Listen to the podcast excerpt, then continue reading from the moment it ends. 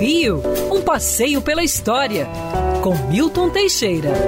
Amigo ouvinte, dia 25 de junho de 1862, começava uma revolução no Brasil. O imperador Dom Pedro II sancionava a lei que adotava o sistema métrico decimal que já vinha em uso na França há algum tempo. O sistema métrico vinha substituir as antigas medidas brasileiras que datavam do período colonial e que eram muito, muito curiosas, pelo menos. Né? Por exemplo, tinha a polegada. A polegada hoje em dia, a inglesa, é 2 centímetros e 54 milímetros. A nossa polegada era 2 centímetros e 75 milímetros. O polegar do português era maior.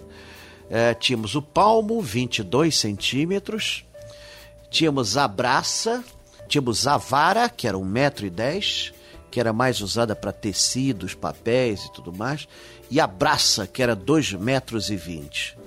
Em média, as ruas do Rio de Janeiro colonial mediam três braças de largura.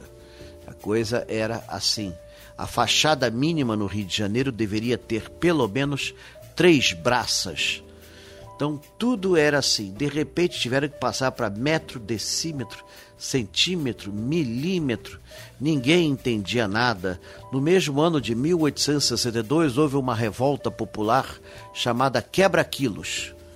E onde manifestantes destruíam as casas comerciais que adotavam o sistema métrico. A polícia agiu e em breve estavam esquecidas as antigas medidas que passaram para a história. A partir de então, o sistema decimal passou a ser usado no Brasil, hoje é usado em boa parte do planeta Terra e mesmo nos países de língua inglesa que ainda adotam antigos sistemas de medida baseados no corpo humano, adotam também o sistema métrico decimal, como é o caso dos Estados Unidos, que adota os dois casos.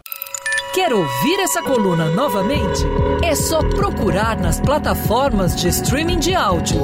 Conheça mais dos podcasts da Band News FM Rio.